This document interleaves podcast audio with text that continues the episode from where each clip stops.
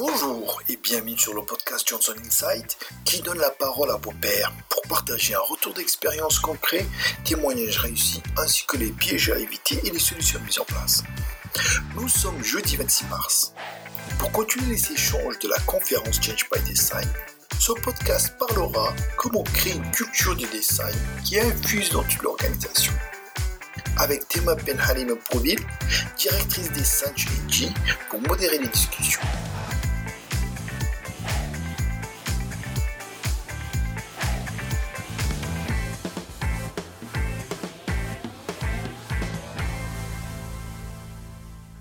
Bonjour à tous. Euh, notre sujet, donc, c'est créer une culture du design qui infuse dans toute l'organisation. C'était vraiment de dire euh, comment, dans un grand groupe, les choses se passent. Ben, elles se passent, euh, soit elles se passent un peu partout sur des problématiques bien définies et parfois au niveau du siège. Qu'on faisait au niveau du siège, c'est vraiment essayer d'avoir un moment de partage autour d'une problématique donnée, histoire vraiment de faire savoir ce qui se passe euh, et euh, une problématique donnée que l'on va décrire, comment on s'y est pris, qu'est-ce qu'on a fait, comment on a géré le problème, comment on l'a décliné, ainsi de suite, et comment on a traité le sujet et quel en est le retour d'expérience. Donc, et, qu'est-ce qui m'amène à dire ça? C'est simplement pour, euh, en venir à, un aspect qui est très important, qui est est-ce qu'on est dans une approche top-down ou bottom-up? Et moi, mon parti pris, c'était pour que ça marche, il faut qu'il y ait les deux. Il faut à la fois des choses qui viennent d'en haut et à la fois des choses euh, qui, qui viennent du terrain, parce que finalement, c'est sur le terrain que ça se passe. Et euh, là, j'aimerais bien avoir votre retour. Comment vous réagissez? Qu'est-ce que ça évoque euh, chez vous? Qu'est-ce que vous pouvez me dire? Quelles sont les questions que vous vous posez? Et euh, pour commencer, euh, commencer l'échange. je viens commencer je suis Fleming. Et euh, ce que je peux rajouter, euh, c'est que, par exemple, dans le cas de SAP, en l'occurrence, euh, ils avaient diffusé le, design thinking dans l'entreprise et ils avaient, ils avaient utilisé le biais gaming ou des tutoriels directement au niveau des, plateformes, des écrans. Donc c'était une manière euh, d'inclure les, les, personnes euh, d'une manière très pédagogique, non violente et puis participative. Et ça avait beaucoup euh, contribué à, éduquer les personnes à, ce langage du design thinking. Et le langage, pour moi, est essentiel, je trouve, parce, parce qu'on a tous des, métiers différents, mais on a quand même des problématiques communes qui font que on, arrive vers un langage, euh, un langage commun et très important. Et le design thinking, euh, c'est comme un, outil que tout le monde peut s'approprier et permettre une expression et exprimer ses signaux faibles et ce qui est important, c'est que de ne pas tomber dans euh, le dogme, en fait. Moi, je dis toujours, il ne faut pas être esclave des méthodes et des outils. C'est important de les maîtriser, de savoir ce qu'il y a dedans, pour que derrière, on soit en mesure de les adapter à une problématique. D'autres réactions, s'il vous plaît? Allez, allez. Hein. Ouais, par contre, ma problématique est un petit peu différente puisque euh, le design thinking, nous l'avons euh, mis en place, mais au niveau d'une entité, qui est la recherche et le développement.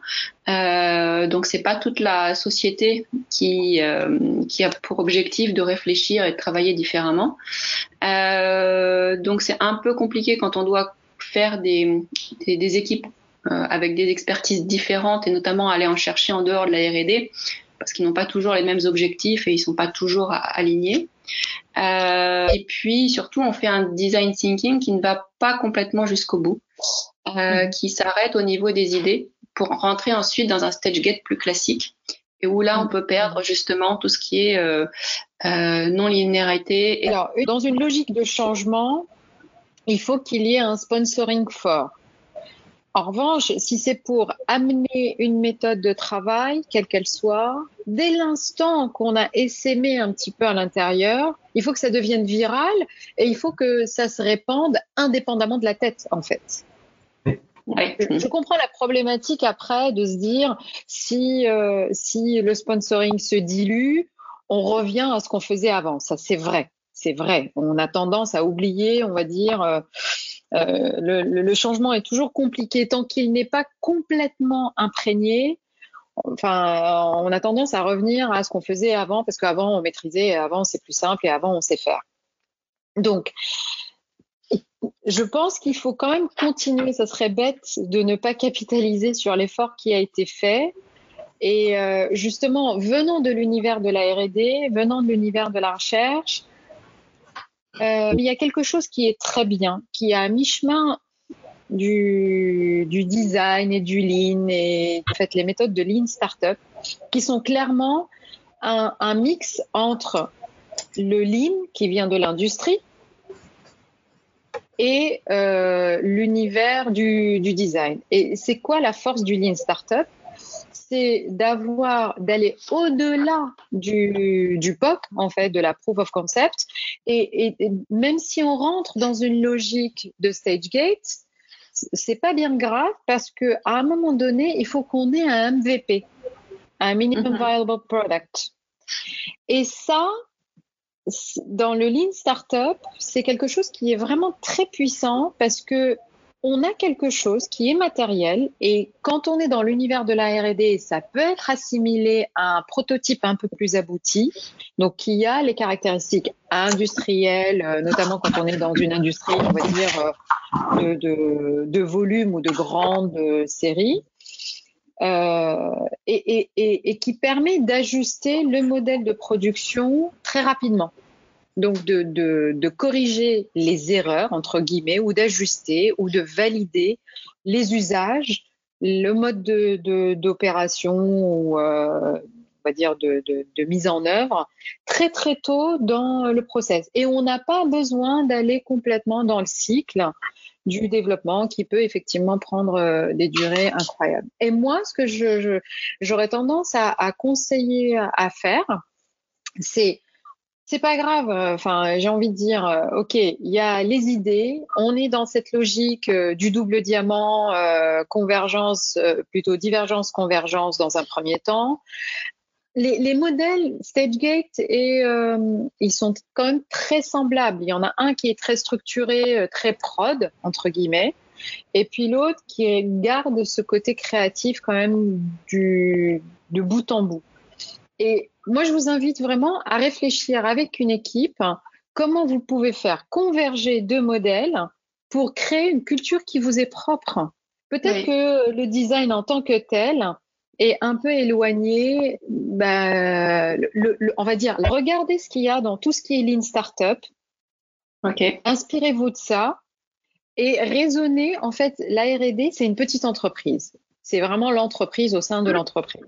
Et donc, c'est vraiment, euh, elle peut être une start-up au sein d'une organisation parce qu'elle a des budgets plus limités, parce qu'elle a des contraintes, parce qu'on n'a pas toujours la ressource, parce que voilà, il y a d'autres priorités. On est vraiment dans la contrainte. Moi, je dis toujours, la contrainte est toujours créatrice d'innovation et de valeur. Donc, je, je, comprends la difficulté. Je ne dis pas que ça va, ça, c'est simple. Euh, cherchez d'autres sponsors. Cherchez d'autres sponsors. Mm-hmm. Mais valorisez ce que vous faites déjà à l'intérieur, c'est-à-dire, euh, OK, euh, la première fois, vous avez sorti 50 idées, la deuxième fois, vous avez sorti 100 euh, idées. Vous rappelez que dans le schéma classique, vous n'arriviez pas à mobiliser autant de gens et autant d'idées. Et puis, de toute façon, quand on regarde un tunnel d'innovation, un tunnel de, de R&D, plus on a d'idées au départ, et c'est statistique, et plus on a de chances d'avoir des nouveaux produits ou des produits innovants qui arrivent sur le, sur le, sur le marché. Donc, si on a intérêt à être là demain, après-demain, après-après-demain, et à être sur un modèle, on va dire, durable sur le marché, on a intérêt à maximiser le nombre d'idées qui entrent euh, en début de pipe. Donc, de ce fait, la démarche de design qui s'inspire bah, d'écouter les, utilisateurs, d'écouter les clients, de s'inspirer du marché, d'impliquer de, les stakeholders, d'organiser ces séances d'écoute, quelles qu'elles soient. Euh, réfléchissez, réfléchissez à comment vous pouvez highlighter les bienfaits du design dans les phases de recherche. Ok, ok, non mais je, j'ai déjà effectivement, vous m'avez donné quelques pistes et je trouve que c'est intéressant de, de se dire, bah, c'est pas la peine d'aller jusqu'au bout du, du process euh, original, mais plutôt de de greffer et, de, l'adapter, oui. Et de positiver sur ce qui est nouveau et qui est effectivement la phase de, découverte et de, et de synthèse à ce niveau-là. Finalement, les recos, ce serait, euh, ce serait même si on rentre en, phase en stage gate, que dans le stage gate, on, on poursuive des itérations et qu'on est bien en conscience de cette. Exactement, exactement. Parce que en fait, ça fait partie aussi du stage gate. À un moment donné, quand on valide un, concept, à la fin, il y a cette, euh, cette validation finale. Est-ce que le produit peut aller vers une production, on va dire, un programme de, de production entre guillemets massive, parce qu'il rentre dans le plan de production ou pas? Et mm. euh, oui, non, il y a toujours cette possibilité de revenir à des étapes après, euh, à rejeter le produit, il n'est pas bon, il passe pas les qualifications, il passe pas les, euh, les, standards, les normes ou je ne sais quoi, ou alors il continue dans, dans le cycle de vie d'un nouveau produit. Donc à ce niveau-là, c'est là que vous devez vraiment tenir compte des itérations. Et les itérations, dans une approche de design, elle est toujours elle est toujours importante, euh, on va dire, pour valider, un, euh, la connexion et la pertinence avec ce qui existe dans l'organisation, et puis aussi euh, le miroir avec les stakeholders que vous avez à un moment donné sollicités. Donc c'est important de garder le lien et avec l'environnement et avec la réalité de l'entreprise. C'est mm. ça la, vertu de, de l'itération en fait. Mm. C'est le lien permanent. On n'est pas isolé. Et je pense que c'est d'autant plus vrai et c'est encore plus vrai pour la R&D parce que sinon elle est à côté. Oui, ok. Bonjour Théma, euh, bonjour Saïd. Bonjour. Euh, moi, je suis dans une situation euh, un peu différente de, de, Sylvie et de Luc, c'est-à-dire que je suis dans une très grande entreprise comme la vôtre, Orange. Donc, ce qu'on a, c'est une culture du projet dans lequel le design fait partie des étapes. Euh, mais mon constat, ça avait été il y a, il y a déjà trois ans qu'en fait, on n'a pas une culture du design, ni même à l'intérieur de, des départements de design. Même si on a plus de plus de 400 personnes euh, au quotidien qui travaillent le design, on a 26 filiales, donc en fait on a beaucoup d'équipes un peu partout dans le monde qui parlent évidemment en plus des langues différentes et qui ont des compréhensions à, à des degrés divers euh, du langage design en fait, voire même des préoccupations. Ma constatation, ça a été que ça ne contribuait pas à une culture du design en interne. Le design en soi a toujours été plutôt considéré comme un fournisseur Mm. Et euh, donc, il y a trois ans, on a démarré vraiment une approche, euh, on va dire, euh, qui elle est centrée sur designer pour le design. Qu'est-ce qu'on peut faire pour faire émerger cette culture, en fait? C'est-à-dire, on avait, on avait ce luxe de pouvoir faire un étage de plus. Donc, on a, on créé des outils pour avoir plus d'écoute auprès de, la hiérarchie euh, et euh, on, s'est appuyé sur, euh, on va dire, trois piliers. C'est-à-dire ce qui était très important pour nous, c'était qu'est-ce qu'on peut faire au niveau de, de la formation pour créer cette culture du design et donc créer, par exemple, ne serait-ce que pour l'entité design, ce qu'on appelle un socle commun, dans lequel on fait des humanités, on fait toute une tas d'approches pour vraiment arriver à une acception de ce qu'est l'activité, de ce que représente le mot et qu'on a un vocabulaire partagé. La deuxième chose, c'est de donner une plateforme pour parler de, ce design et pas seulement les outils, mais en fait de créer un éditorial qui permette aussi euh, de, montrer un certain nombre d'enjeux, de, de terrain, de réflexion. Je vois que vous notez. Et le troisième, euh, ça a été de créer une euh, de créer un certain nombre d'instances de visibilité de ce design et de visibilité à la fois interne et externe. Donc de créer des mini-conférences type Design Talks, dans lequel on mélange euh, des, ateliers à la fois faits par euh, des designers et d'autres designers externes qui veulent être partagés. Donc il y a une, partie qui permet de donner aussi le pouvoir euh, en interne à la base, de pouvoir aussi s'affirmer dans sa connaissance et dans son partage. Et puis de devenir partenaire de grands événements de design et partenaire d'écoles de design. Mmh. Mmh. Donc l'année dernière, on, était partenaire de la Biennale de Saint-Étienne. Euh, ça a donné qu'en fait, euh, euh, les designers se sentent ont, la possibilité d'avoir un terrain de jeu qui leur est propre et qui est en dehors de delivery des projets, mais ils peuvent parler de leur métier, ils peuvent construire un projet pour parler de leur métier. Euh, ça nous donne aussi une visibilité euh, à la fois dans toute l'organisation, puisque finalement c'est relayé euh, à beaucoup de niveaux. Et donc c'est très lent, mais ça, ça porte ses fruits de manière assez assez marquante, c'est-à-dire que par exemple le mot design est monté d'un échelon dans l'organisation. Il y a eu une réorganisation et le mot design est monté d'un échelon. Il est donc maintenant au moins trois par rapport au COMEX. Donc c'est vraiment une marche importante. Et on voit que c'est ça qui petit à petit commence à créer la base d'une culture du design chez nous. Effectivement, il y a un programme de formation. Euh, alors, après, euh, qu'est-ce qu'on en fait? Moi, je dis toujours, euh, c'est bien la théorie, mais à un moment donné, il faut, faut pratiquer, quoi, parce que ça reste juste de la culture, bah, comme le dernier livre qu'on a lu, qu'on va oublier très vite, ou des choses comme ça. Quand on pose la question, euh, quand on posait la question au sein du groupe, on me dit c'est quoi tes outils?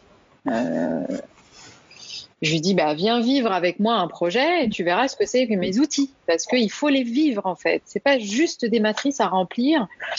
Conduire un entretien, euh, sortir une synthèse, euh, mettre les choses bout à bout, euh, euh construire une stakeholder map, on l'apprend pas dans les livres. On l'apprend pas uniquement dans une formation. C'est à force de faire. Et puis, c'est l'essence même du design. C'est l'expérientiel, en fait. C'est ce côté, je le vis, je le teste et après, je suis en mesure de le parler et de le véhiculer. Donc euh, oui, je suis d'accord. Quand vous dites euh, plateforme pour partager, effectivement, c'est au-delà des outils. Il faut surtout pas tomber dans euh, la boîte à outils. et quand on me dit c'est quoi tes outils, bah pareil, je ne veux être esclave d'aucun outil. Enfin, les outils, c'est moi qui les construis à la limite et c'est moi qui les définis. Mais c'est pas parce qu'on a les outils qu'on a la culture. Je suis tout à fait d'accord. Les outils, c'est un moyen. Et effectivement, d'avoir des instances où on parle des, projets, enfin, ou des, des, cas de figure et des use cases, ça c'est extrêmement important. Le partage, enfin, le faire savoir, voilà. Par exemple, la dernière formation qu'on a montée, elle ne s'adresse pas qu'aux designers, ça s'appelle modéliser la complexité. Donc ça veut dire qu'en fait, on met, on met ensemble des gens qui ont des cultures différentes, c'est ça qui crée aussi une façon d'approcher et de, de, voir ensemble les choses différentes. Et qui est très spécifique et qui ne ressemble pas à ce qu'ils ont pratiqué jusqu'à jusqu'alors. Mmh. Et évidemment, dans la partie formation, en fait, la, la, partie formelle n'est que 10%. Chez nous, 20% euh, se fait en peer-to-peer et 70% se fait euh, pratiquement concrètement à faire. Mhm, mhm. Donc, de façon à ce que, un, adopter de nouveaux outils ne soit pas une, euh, on va dire, un, souci, une série d'angoisses que, ça provoque généralement. Euh, et, aussi parce qu'il faut pouvoir euh, arriver jusqu'à maîtriser suffisamment pour, pour questionner les outils qu'on utilise. Ouais. Quelque chose qui me vient à l'esprit, moi encore une fois, c'est la contrainte qui m'a amené à faire ça. Euh, trop peu de bras, trop peu d'équipes. Enfin, l'équipe est très petite et euh, pas mal de sujets et on était victime de notre succès dans des projets de transformation. Et donc, euh, le, quand il y avait un projet, donc en fait, j'essayais d'aller chercher dans les directions de transformation des, des entités euh, des personnes qui avaient une appétence justement pour ce genre de, de sujet. Et donc, euh, le deal était euh, que la personne rejoigne l'équipe projet et qu'elle se forme en faisant partie euh, de cette équipe projet. Et, ça crée vraiment, après, une communauté qui a vécu quelque chose. En plus, la, vertu d'un projet de transformation, c'est que ça resserre et que ça soude, comme n'importe quel projet. Oui, alors, ce que si je peux euh, une, compléter ce que tu disais, euh, Théma, c'est que chez Air Liquide et le groupe SED, ils, sont sur euh, un modèle assez rigide de l'entreprise très statique, euh, pas forcément très agile. Et à côté de ça, ils avaient une cellule euh, plus souples, plus agiles, plus, un peu plus autonomes. Et leur, euh, process, leur manière de faire, c'était ce que tu disais, voilà, tu, tu fais venir des, des, personnes, tu les choisissais par contre, et c'est une petite immersion de, je sais pas, d'une semaine ou de deux, de telle sorte que effectivement il y ait cette communauté qui se fasse et les personnes qui se sont immergées pendant ce, laps de temps puissent faire, euh, euh, euh, faire venir d'autres personnes. Et ça, c'était une démarche qui, fonctionne encore hein, chez Air Liquide. Il y a les volontaires, mais après, ceux qui ne venaient pas, ils, cherchaient d'autres biais pour les faire venir indirectement. Est-ce que ce sont des choses qui vous semblent applicables, utilisables chez vous ou pas? Bonjour Catherine Noble, Veolia. Nous, on est loin de tout ça, donc euh, je, vais juste donner mon témoignage. Donc, euh, je suis allée chez Thales Design Thinking et là, j'ai vu, euh, j'ai vu des choses. En fait, j'ai vu des visuels, j'ai vu des choses au mur, j'ai vu des, j'ai vu des, des façons d'être, etc. Et l'idée, c'est je m'instruis beaucoup, j'essaye de regarder et surtout, j'essaye de pas en interne euh, donner de gros mots euh, quand je dis gros mots, c'est juste que ça fait peur aux autres. C'est pas un gros mot pour moi, c'est un gros mot pour personne. Mais c'est tellement vaste, hein, ça fait peur aux gens. Donc moi, l'idée, c'est de pas en parler, de pas donner ces mots, mais d'essayer de faire plein de trucs et de montrer, de les amener chez Thalès, et puis de pas leur dire euh, tiens vous venez, on va voir pour faire ça. Non, on va voir. Et après, de voir un peu comment les gens interagissent. Euh, là, on va faire euh, un truc rigolo euh, qui va servir à la fois pour coacher, enfin faire du team building. je vais faire venir un designer, on va passer une demi-journée à dessiner. Alors, au final, il y a quand même un objectif derrière, c'est de lancer les visuels, etc. Mais l'idée, c'est de rien pousser, de rien nommer et, et d'inculquer des trucs et puis voir si ça prend. Et je suis convaincue que ça prendra. Et comme vous disiez, ça prendra beaucoup de temps, ça prendra du temps, mais peu importe, euh, parce que c'est toujours mieux que ce qu'on fait aujourd'hui.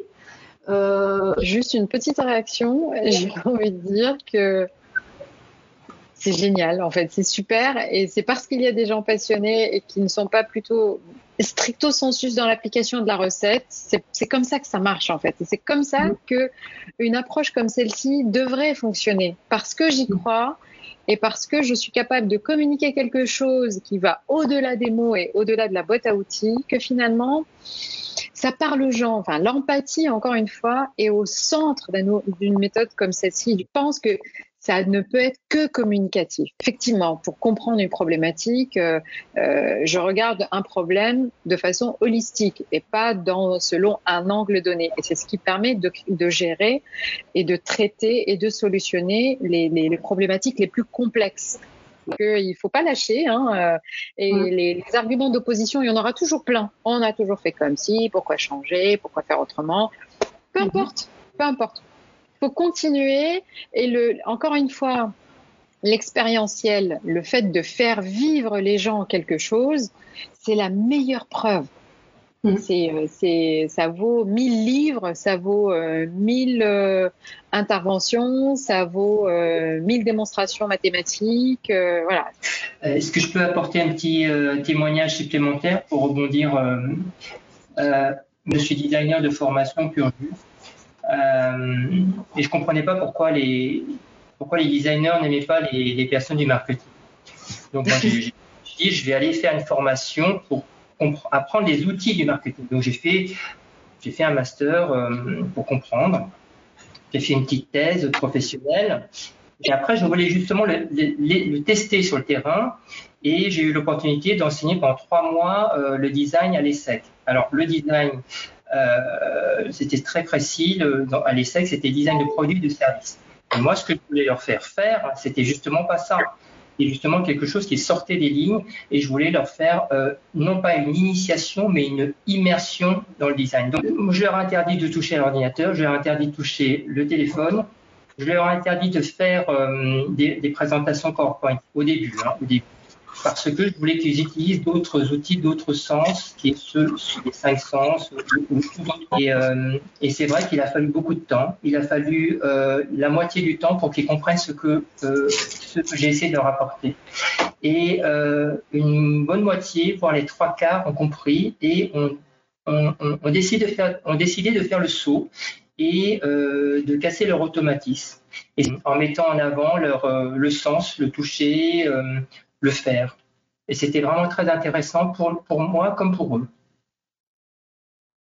Donc le temps est, un paramètre très important, l'empathie et euh, le fait de c'est la confiance. Les autres ont appris énormément sur eux-mêmes, sur le dysfonctionnement, sur les, euh, les dissonances cognitives qu'ils avaient dans l'établissement et euh, ils se sont nourris eux-mêmes entre eux. Ils disent ah mais je savais pas que tu voyais ça comme ça avant non plus et etc etc et, c'est par cette euh, empathie euh, ce contact qui permet d'avoir accès à, à la confiance et cette confiance là permet de construire beaucoup de choses par la suite. Et puis, je peux vous garantir que l'humour et l'autodérision, c'est quelque chose qui est très, très, très puissant quand on veut, malgré tout, fédérer et euh, embarquer les gens dans, dans, une approche qui peut leur sembler complètement euh, perchée. En fait. mmh. Ça me fait penser à quelque chose. Euh, N'ayez pas peur de, de, de dire je ne sais pas souvent on posait la question, mais on veut arriver à quoi? Mais on veut arriver à quoi? Je leur dis, mais je ne sais pas. Pour l'instant, on est encore en train de construire. Et j'ai envie de dire que si on, a, on donne la réponse au début, enfin, euh, même si vous l'intuitez, même si vous, vous avez une idée, enfin, évitez de la donner dès le départ parce qu'on va vous dire, ah bah tout ça pour ça en fait. Euh, et donc du coup, le fait de faire cette approche de recherche, d'observation, d'interview euh, et d'échange et de synthèse derrière me permet de mettre en évidence plein de problématiques qui sont liées à des méthodes de travail, qui sont liées à, euh, à l'organisation, qui sont liées à, aux outils, qui sont liées à plein, plein, plein de choses, à des rythmes managériaux, à des rythmes de partage ou des choses comme ça, et, et qui nous permettent de travailler dessus. Et à la fin, de designer une organisation qui tient compte de tout ce mode de travail de toutes ces problématiques qui ont été identifiées au fur et à mesure. Mais si on posait la question, quand on posait la question au départ, je disais, je ne sais pas. Suivons, je, allons jusqu'au bout, et on verra bien euh, collectivement qu'est-ce qu'on va construire comme solution. Et c'est pas gravé dans le marbre et on pourra ajuster au fur et à mesure qu'on la fera vivre. Parfait. Merci beaucoup. Nous sommes arrivés euh, à la fin du temps. Euh, quels seraient, juste pour conclure, quels seraient les sept points qu'on devrait retenir euh, de ces discussions?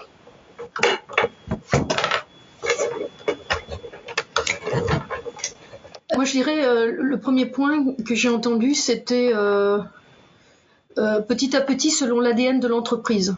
C'est-à-dire euh, créer notre design thinking, si on garde ce nom-là, mais créer le nôtre.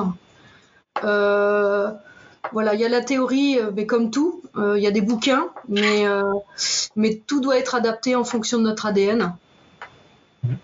Moi, je rajouterais aussi, euh, bah, on a commencé par parler de culture. Donc, culture, euh, on a forcément langage, langage commun, euh, outils euh, de partage euh, et de construction. Mais quand même, euh, avoir un langage, un code, une façon de faire qui fait que on puisse échanger d'une business unit à l'autre, entre des ingénieurs et des juristes. Cette notion de résilience, je la trouve importante parce que finalement, le métier de design, c'est déjà un métier incertain. Hein, on n'arrête pas, il n'y a pas une bonne façon de faire, il n'y a pas une réponse, euh, on ne sait jamais, on doit rester le plus longtemps possible dans les questions avant de trouver une solution. Donc tout ça c'est très très incertain. Mais euh, se constituer une base de, résilience qui permet euh, dans toute cette incertitude de euh, continuer à s'amuser, rechercher, essayer, ne pas ne pas s'arrêter en chemin. Voilà. Et euh, oui, accepter, euh, l'incertitude, cette zone floue qui est un passage obligé, qui n'est pas forcément euh, dans la culture de, certains corps de métier. Accepter cette incertitude, ce temps, ce temps d'incertitude qui est nécessaire à toutes ces. Dans ce temps-là, on peut trouver des solutions. Super. Bah, écoutez, merci beaucoup. Merci Théma. Merci à tous les participants.